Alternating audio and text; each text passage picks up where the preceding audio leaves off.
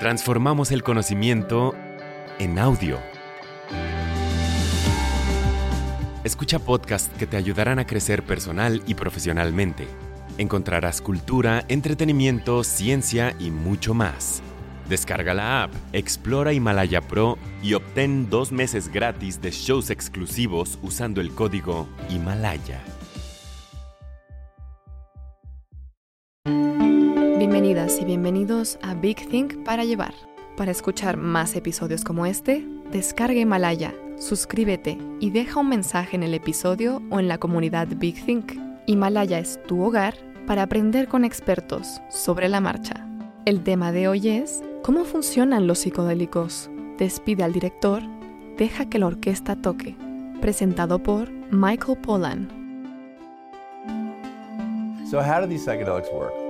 Entonces, ¿cómo funcionan los psicodélicos? Bueno, la respuesta honesta es que no lo sabemos del todo, pero sabemos algunas cosas. Una es que encajan en un cierto sitio receptor, de la serotonina 5 a un receptor, y se parecen mucho a la serotonina, si miras los modelos moleculares de ellos. De hecho, el LSD se ajusta a ese sitio receptor incluso mejor que la serotonina, y permanece ahí más tiempo. Y es por eso que el viaje del LSD puede al menos durar 12 horas. ¿Qué sucede después de eso? No lo sabemos realmente. Es un agonista para ese receptor, así que aumenta su actividad. Y esto, ya sabes, los neurocientíficos dicen que lleva una cascada de efectos, que es la abreviatura de no saber realmente lo que pasa después. Pero una cosa que sí sabemos, o creemos saber, es que parece que una red cerebral en particular se desactiva o se apaga. Y esa es la red de modo predeterminado. Esto fue descubierto hace no mucho tiempo por un investigador en Inglaterra llamado Robin Carhart Harris quien estaba dosificando a las personas con psilocibina y LSD y luego metiéndolas en una máquina de resonancia magnética para tomar una resonancia magnética, una imagen de resonancia magnética funcional. Y la expectativa, creo, era que la gente viera una excitación de muchas, muchas redes diferentes en el cerebro. ¿Sabes? Como si predijera ver fuegos artificiales mentales. Pero se sorprendió mucho al descubrir que una red en partículas estaba desregulada y que era esta red de modo predeterminado. Entonces, ¿qué es eso? Bueno, es un conjunto de estructuras estrechamente vinculadas que conectan la corteza prefrontal con la corteza cingulada posterior, con los centros de emoción y memoria más antiguos y profundos. Esta red parece estar involucrada en cosas como la autorreflexión, la teoría de la mente, que es la capacidad de imputar estados mentales a otros. El viaje mental en el tiempo, que es la capacidad de proyectarse hacia adelante en el tiempo y hacia atrás, que es fundamental para crear una identidad, ¿correcto? No, no tienes una identidad sin un recuerdo y la llamada memoria autobiográfica, que es la función por la cual construimos la historia de lo que somos, tomando las cosas que nos pasaron y doblándolas en esa narrativa. Y eso parece tener lugar en la corteza singular posterior. Así que ya sabes, si dijéramos en cierta medida que el ego tiene una ubicación en el cerebro, al parecer sería en esta ubicación, en la red de modo predeterminado. Está activa cuando no haces nada, cuando tu mente está vagando. Puede ser muy autocrítica, en donde se habla de uno mismo. Y esa red se queda en silencio. Y cuando se calla, el cerebro se pone, como un neurocientífico dijo, como si le soltaran la correa. Porque esas funciones del ego que propician esa autoidea son un regulador de toda la actividad mental. Y como sabes, el cerebro es un sistema jerárquico.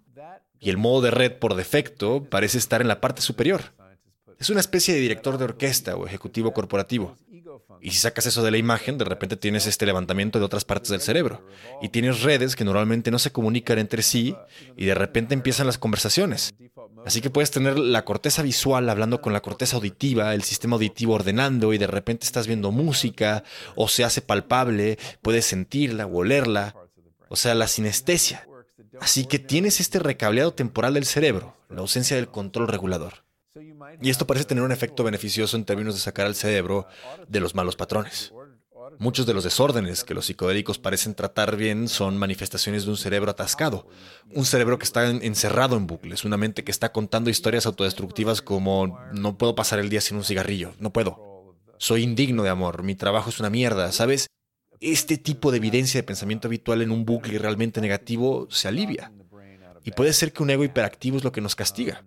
Y ese alivio de ese dictador es exactamente lo que algunas personas necesitan para liberarse de hábitos, hábitos mentales y de comportamiento. Hábitos mentales y de comportamiento. Esa al menos es la teoría. Creo que hay mucho más que tenemos que aprender, pero es una teoría muy provocativa.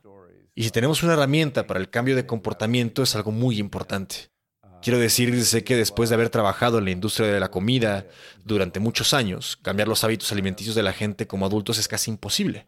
Somos criaturas de hábitos en muchas, muchas formas. Y cuanto más viejos nos hacemos, peor se pone. Y así, si tenemos algo como una especie de lubricación cognitiva que pueda sacudir la bola de nieve, como dijo otro investigador, esto podría ser muy útil para ayudar a la gente a escapar de esas trampas.